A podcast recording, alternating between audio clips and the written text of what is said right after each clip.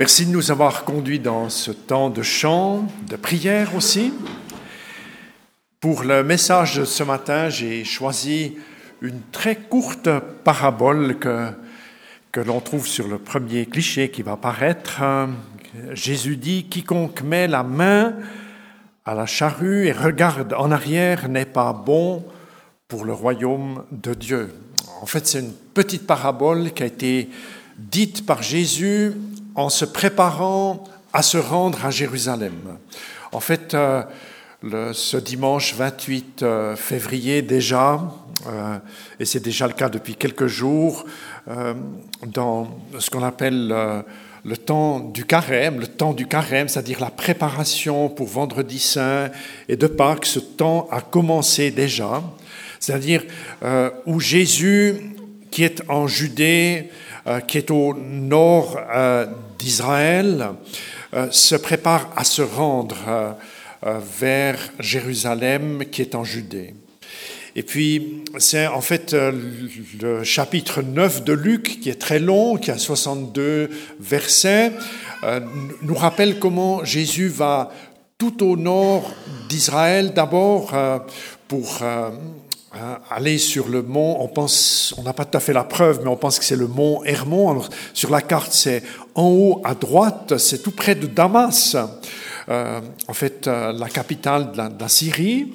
Et c'est une montagne qui s'élève à 3000 mètres, où on pense qu'il y a eu la transfiguration, où Jésus a pris qu'un petit groupe de disciples avec lui. Et puis, euh, c'est ensuite à, dans le nord encore de la Galilée que Jésus était à ce qu'on appelle à Césarée de Philippe, où il a dit Qui dit-on que je suis? Et l'apôtre Pierre dira eh bien, euh, on, dit beaucoup de choses de toi. Les uns disent Tu es prophète, tu es Jean-Baptiste, etc. Et Jésus leur demande Et vous, qui dites-vous que je suis? Une parole très célèbre. Et puis, il y a une traversée euh, de la Samarie, parce que Jésus souvent évitait la Samarie, il, suivait le Jourdain, c'était un petit peu euh, sur, sur la frontière. Il traverse la Samarie, puis il y a encore un peu des déboires, parce que euh, les disciples qui doivent aller louer un hôtel, les gens ne veulent pas les recevoir, parce que les Samaritains, ils n'aiment pas les Juifs. C'est une vieille dispute que je ne vais pas expliquer ici, mais... Et puis, Jacques et Jean, ils demandent à Jésus, est-ce est-ce que tu veux qu'on fasse ta prière pour que le feu leur tombe dessus à ces gens Comme ça? Vous voyez, quand on est disciple, encore des mauvaises idées. Hein Toujours en Saint-Marie, parce qu'ils sentent bien que aller à Jérusalem, c'est pénible. Euh, les disciples encore se chamaillent pour savoir qui est le plus grand. Est-ce que c'est Christian ou est-ce que c'est moi qui suis plus important? Hein, C'est très important de savoir ça. Hein. Et puis Jésus, quelque part, les, les met au pas. Les met au pas parce qu'il dit, mais en fait, quand si déjà on est en chemin pour le royaume, eh bien, il faudrait, il faudrait comprendre qu'il y a quelque chose de l'attitude de Jésus qui doit se développer, c'est-à-dire on est grand en fait en devenant petit. On n'est pas grand en étant grand. On est grand parce qu'on entre dans le monde des autres. C'est la manière de Dieu d'être grand. Entrer dans le monde des autres, se faire petit, entrer dans le monde des autres et puis donner quelques services. Et c'est ainsi qu'on est grand. C'est la parole de Jésus. Et puis, ça se poursuit. Il y a en fait euh, des enseignements que Jésus donne un peu à l'interne du groupe des douze pour comment être disciple. Et puis il donne aussi des enseignements, euh, et c'est le texte euh, du, qui, est affiché euh, dans le, que, que, je vous propose juste de survoler. Il est question de, de c'est dans Luc 9, à partir du verset 57. Il y a un premier qui vient. pendant qu'ils étaient en chemin, quelqu'un lui dit, je te suivrai partout où tu iras. Jésus lui dit, les renards ont des tanières, les oiseaux du ciel ont des nids, mais le Fils de l'homme n'a pas où poser sa tête. Donc il répond avec une petite parabole, Jésus. C'est-à-dire, tu veux me suivre, tu veux du confort? Il n'y en a pas. Le confort, il n'est pas dans le lit et dans, dans le fait d'être installé quelque part. Verset 59, il dit à un autre, Suis-moi. Celui-ci répondit, Seigneur, permets-moi d'aller d'abord ensevelir mon Père. Il lui dit, Laisse les morts ensevelir les morts. Toi, va-t'en annoncer le règne de Dieu. Donc, c'est un verset de la culture de l'époque. Aller ensevelir son père, ça ne veut pas dire que le père est décédé. Si le père était décédé, on serait déjà dans la maison du père. Ça veut dire, tant que mon père est vivant, j'ai un devoir envers lui et je ne peux pas me mettre en route avec quelqu'un d'autre tant que j'ai pas pris de mes, euh, tant pris soin de mes parents jusqu'à la fin de leur vie. C'est quelque chose un peu de noble dans cette réponse. Mais Jésus lui fait comprendre, en fait, il y a des lois humaines qui sont certes importantes, mais elles ne peuvent pas venir s'opposer, se mettre en chemin pour les disciples. Quand on est disciple, il y a toutes sortes de priorités importantes et il y a des priorités supérieures. C'est ce que Jésus dit dans cette courte parabole, laisse les morts ensevelir les morts. C'est-à-dire, laisse les gens qui sont vivants mais morts en eux-mêmes faire le, boulot qu'ils comprennent. Toi qui es devenu vivant en me suivant, laisse-leur faire ce travail. Et puis, je m'arrêterai euh, surtout sur la troisième parabole. Un autre, c'est le troisième, lui dit, je te suivrai Seigneur, mais permets-moi d'abord euh, d'aller prendre congé de ceux de ma maison. Jésus lui dit, quiconque met la main à la charrue et regarde en arrière n'est pas bon pour le royaume de Dieu. Je vais développer ça un peu ce matin. Et puis, j'ai encore mis le verset 1 du euh, chapitre suivant. Après cela, le Seigneur désigna 72 autres euh, disciples et les envoya tout lieu où lui-même devait aller. Donc, euh, vous, vous remarquez qu'on est dans une affaire de disciples. Hein. C'est un, quelles sont les, les, priorités des personnes qui suivent euh, Jésus? Et c'est quelque chose d'important. Je vais commencer par souligner que labourer ou être disciple, eh bien, il y a plusieurs manières de labourer, il y a aussi plusieurs manières d'être disciple. Jésus connaît tous les métiers, aussi celui de laboureur. Labour, labourer, c'est un travail rude.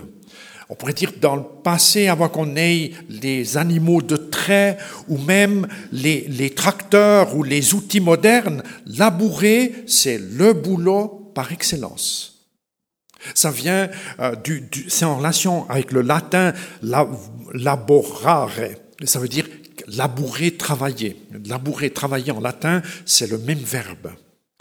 On a encore un petit reste de ça dans la langue française quand on dit le labeur, hein, le labeur dans le cadre de ma profession, c'est-à-dire ce qui est exigeant. Je force un peu le trait, on pourrait dire que tous les travaux, quels qu'ils soient, au bureau, dans mes métiers, qu'ils soient d'ordre scientifique, intellectuel, ou qu'ils soient pratiques, tous les travaux viennent comme s'appuyer vers un travail premier qui est de passer la charrue. C'est-à-dire, passer la charrue, c'est pénible dans, le monde ancien. Et tous les, métiers, aussi quand il y a de la bénédiction et des belles choses, il y a des aspects plus rugueux et difficiles qui vont s'attacher à la profession que l'on exerce. Euh, j'ai un cliché, c'est le cinquième, euh, c'est une pratique euh, labourée ancestrale. On trouve déjà dans les tombeaux, dans les tombeaux anciens des, Égyptiens. Là, on, voit, en fait, c'est pas vraiment une, une charrue, une charrue c'est un arrière. Un arrière, c'est une sorte de bois qui, fait une fente dans, dans le sol. Et dans cette fente, on va poser le, le semis.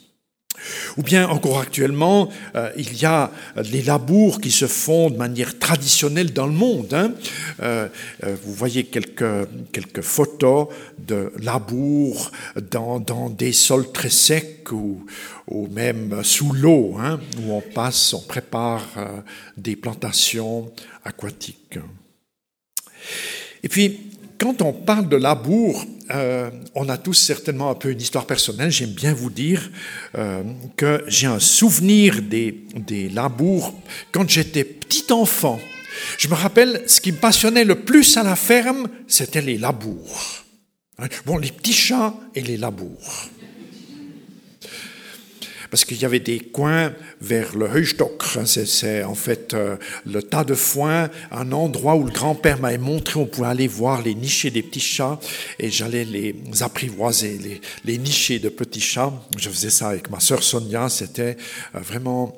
Euh, bon, des fois on s'est chamaillé, mais parce que euh, moi j'aurais aimé avoir les petits, les plus beaux chats pour moi. Enfin voilà, ça, ça ressemble à la table avant. Mais la passer la charrue, euh, du temps où j'avais 4 ou 5 ans, ça se passait avec les chevaux ici sur le plateau d'Orange.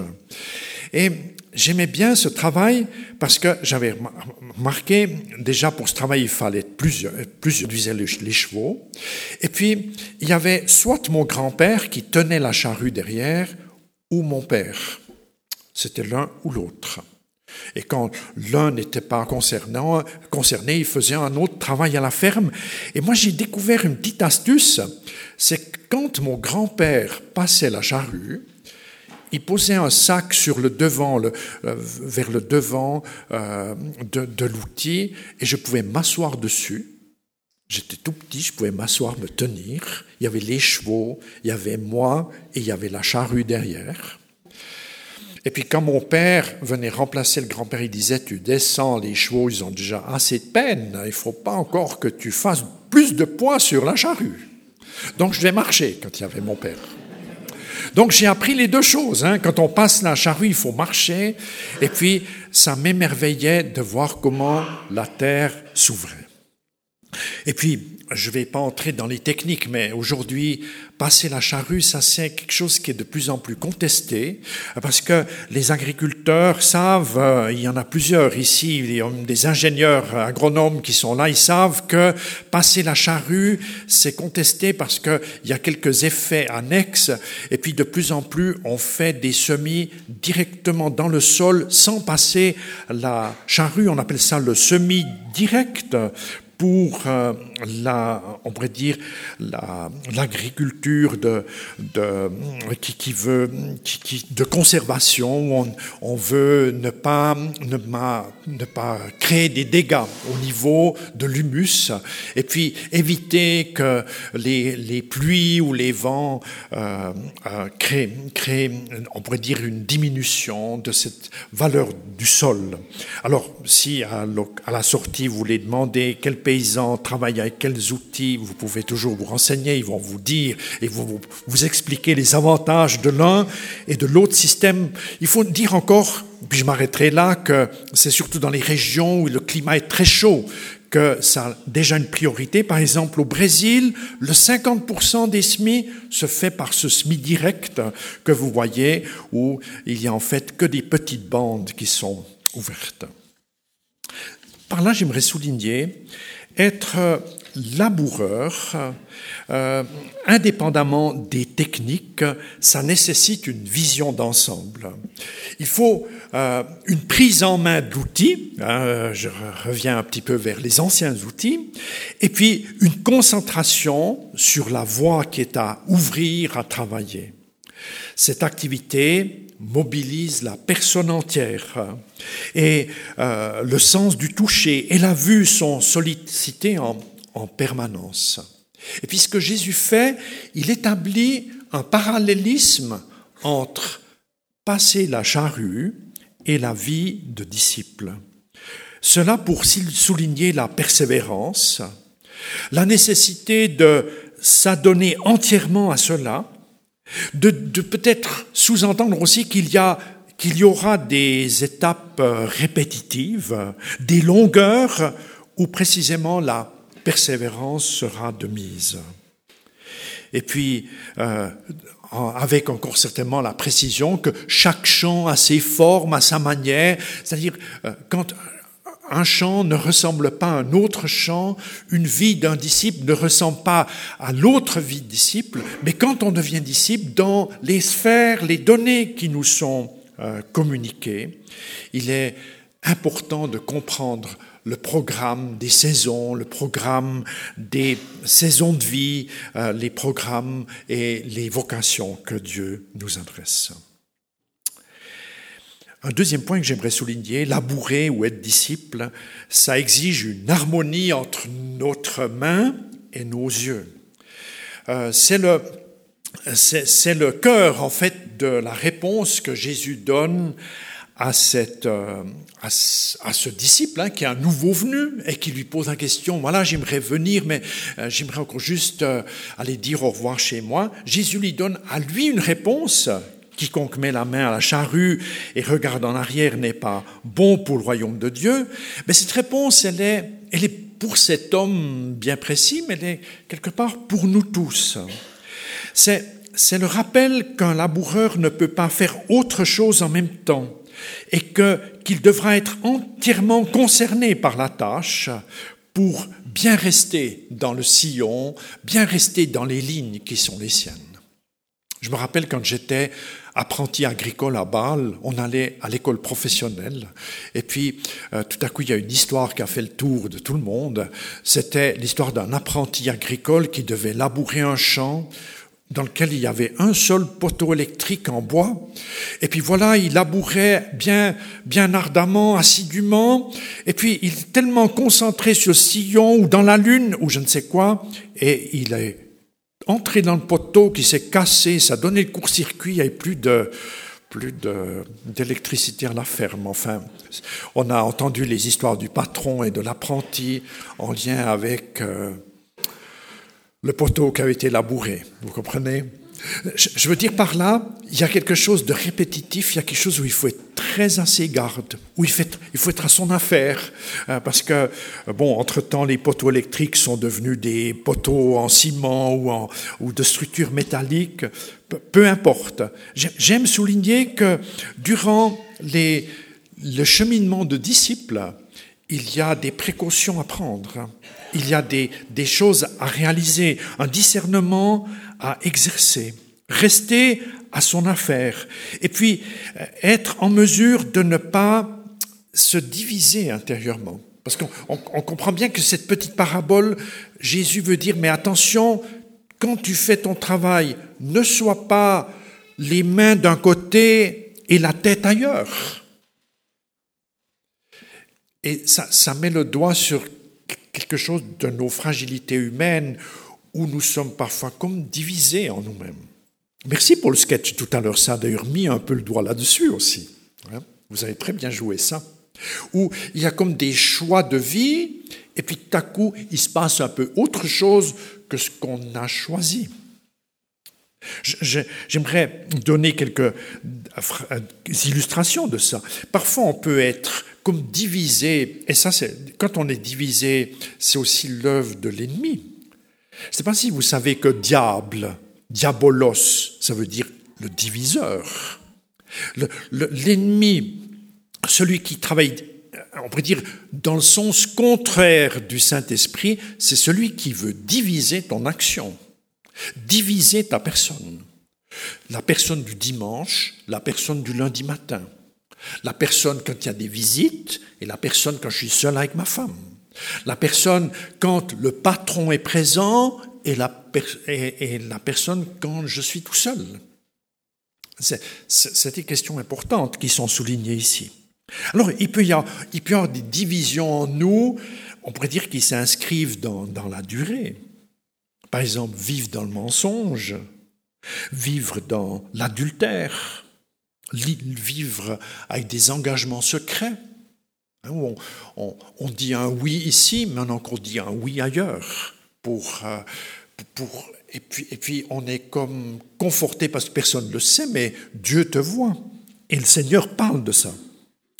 Ou bien il y a encore les tentations d'un instant, c'est-à-dire je change mes priorités ou ma parole parce, parce que je pourrais avoir un autre avantage immédiat. J'ai dit oui, mais en fait je dirais non parce qu'il y a autre chose qui me convient.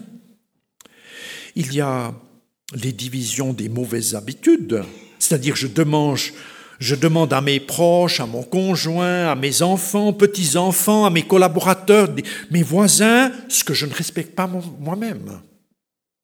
Il y a une division dans ma personne. Il peut y avoir encore un problème grave duquel Jésus a aussi parlé, c'est demander pardon à Dieu sans l'accorder à notre tour aux personnes qui nous ont heurtés ou qui nous ont blessés. C'est-à-dire vouloir un cadeau et ce cadeau, je ne le donne pas parce qu'il y a une division en moi. Devenir ou être disciple de Jésus, c'est comme avoir une préoccupation d'ensemble. Un, mot qui est un peu à la mode, c'est holistique. Hein. Hein, il faudrait être chrétien holistique, c'est-à-dire dans tous les domaines de, la vie. Dans tout ce qui me concerne, je suis chrétien. Et, j'ai à me nourrir euh, de, de, ce que l'Esprit Saint voudrait m'inspirer. Alors, je m'arrête juste ici un petit instant pour dire, il n'est pas question d'être des chrétiens sans faute. Si on est sans faute, on n'a pas besoin de Jésus, on n'a pas besoin de venir à l'Église. On est bien, en bien euh, conscient de nos hésitations, de nos besoins d'apprentissage. Et puis, c'est tellement important que la cohérence de nos sens, de ce qui est décidé avec ce qui est accompli, entre ma parole donnée et celle qui m'engage, est un apprentissage euh, permanent.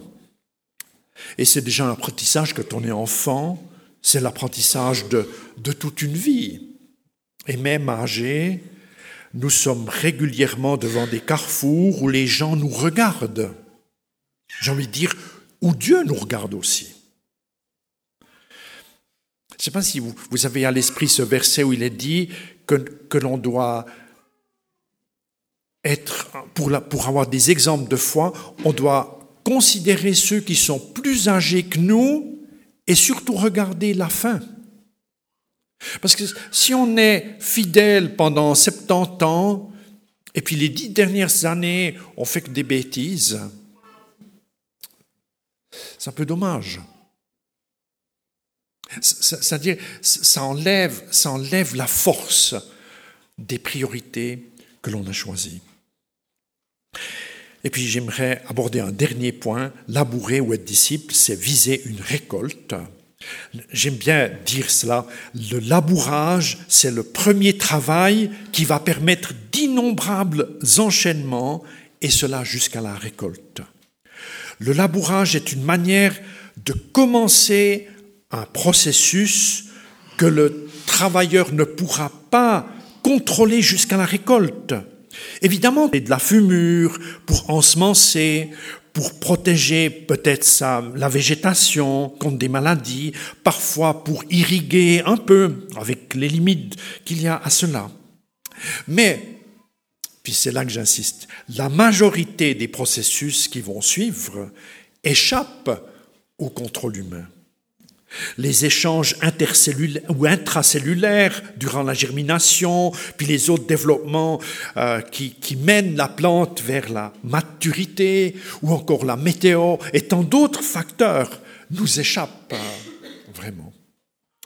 C'est cette euh, affaire de labour et de récolte met en lumière une collaboration qui commence entre l'homme et la nature. Et puis c'est à l'image de la vie des disciples. Jésus nous appelle à le suivre pour que euh, nous soyons en, mesure de, de vivre quelques priorités nouvelles. Et puis, ces priorités nouvelles, ce n'est pas une fin en soi. Ces priorités nouvelles, un peu comme avec les labours, ça ouvre tant d'opportunités où le Seigneur met sa semence, où le Seigneur met sa grâce, où il met sa force, où il conduit d'une étape vers une autre eh, étape. Vous savez, le blé, par exemple, ou les orges, les graminées, quand ils montent comme ça, ils, montent d'un nœud vers un autre nœud comme ça. Hein, les nœuds nous, rendent solides dans la vie. Ça fait partie des, programmes de vie. Faire le choix de suivre le Christ, c'est aligner nos facultés à sa volonté. C'est de participer à la mise en marche d'un processus où notre potentiel pourra s'aligner au sien et où Dieu aime donner la vie et, le mouvement. J'arrive à, à la conclusion. J'ai une fois entendu un pasteur qui a prêché sur ce texte pour dire qu'il ne voulait pas aller en retraite. Euh, je suis pasteur, j'ai pris la charrue, donc je m'arrêterai quand je tombe. C'est pas ce que je voulais dire ce matin. Parce que quand on passe la charrue, c'est pour un champ, c'est pour une saison, c'est pour une parcelle. Il ne faut pas se prendre le chou non plus. Que l'on soit jeune, en apprentissage, aux études, dans la vie, au milieu de la vie, de l'âge moyen, euh, comme on a entendu, ou un peu plus tard, ou à la retraite, ou bien déjà bien âgé, Seigneur, il donne des petits champs où on doit labourer. Labourer pour que son nom grandisse dans nos vies et qu'il puisse grandir et que ça donne une récolte. Et vous savez, les récoltes, c'est pas que pour le laboureur. Quand il y a de la récolte, c'est pour le laboureur, pour sa famille et pour tant d'autres mondes. Il y a toujours beaucoup plus de récoltes que de grains qui sont nécessaires pour le semis. Quand cela, Dieu nous bénisse là où nous sommes dans nos saisons. Et j'aime conclure en, en rappelant, Dieu est le premier semeur. Il a déjà semé avant qu'on arrive sa grâce, sa fidélité, il nous a mis la nature à disposition. Puis c'est lui qui est le dernier moissonneur, c'est lui qui fera les comptes. Qui est du bazar entre-temps, ok, mais ce n'est pas le bazar qui nous concerne et qui veut déterminer nos vies. C'est celui qui sème en premier et qui récolte en dernier qui doit avoir l'autorité dans nos vies. Ce matin, et je dis ça pour la prière, j'aimerais vous inviter là où vous avez, vous sentez en vous-même une fragilité entre les sens qui vous habitent, qui vous sont donnés par Dieu. L'exemple entre le regard et le geste. Là où je suis fragile dans, mes, dans ma personne intérieure, vous en parlez au Seigneur durant un instant. Que Dieu nous bénisse ensemble. Nous prions. Seigneur, tu nous vois en chemin, et puis ce chemin n'est pas qu'une promenade. Il y a cette image du laboureur où nous sommes invités à être bien unis en nous-mêmes et à toi pour rester dans une mission qui est saine et belle et qui portera du fruit. Et je prie que tu nous aides comme tu l'as donné en réponse à cet homme, à rester intérieurement ferme dans nos décisions ou dans nos choix. Puis je vous invite juste pendant un instant à dire personnellement, intérieurement au Seigneur, un, un, domaine que vous aimeriez lui présenter en disant, là Seigneur, j'aimerais ton aide pour que mon geste et mon regard où mon geste et ma parole soient bien soudés ensemble. Vous le dites tout simplement au Seigneur et vous lui demandez son aide.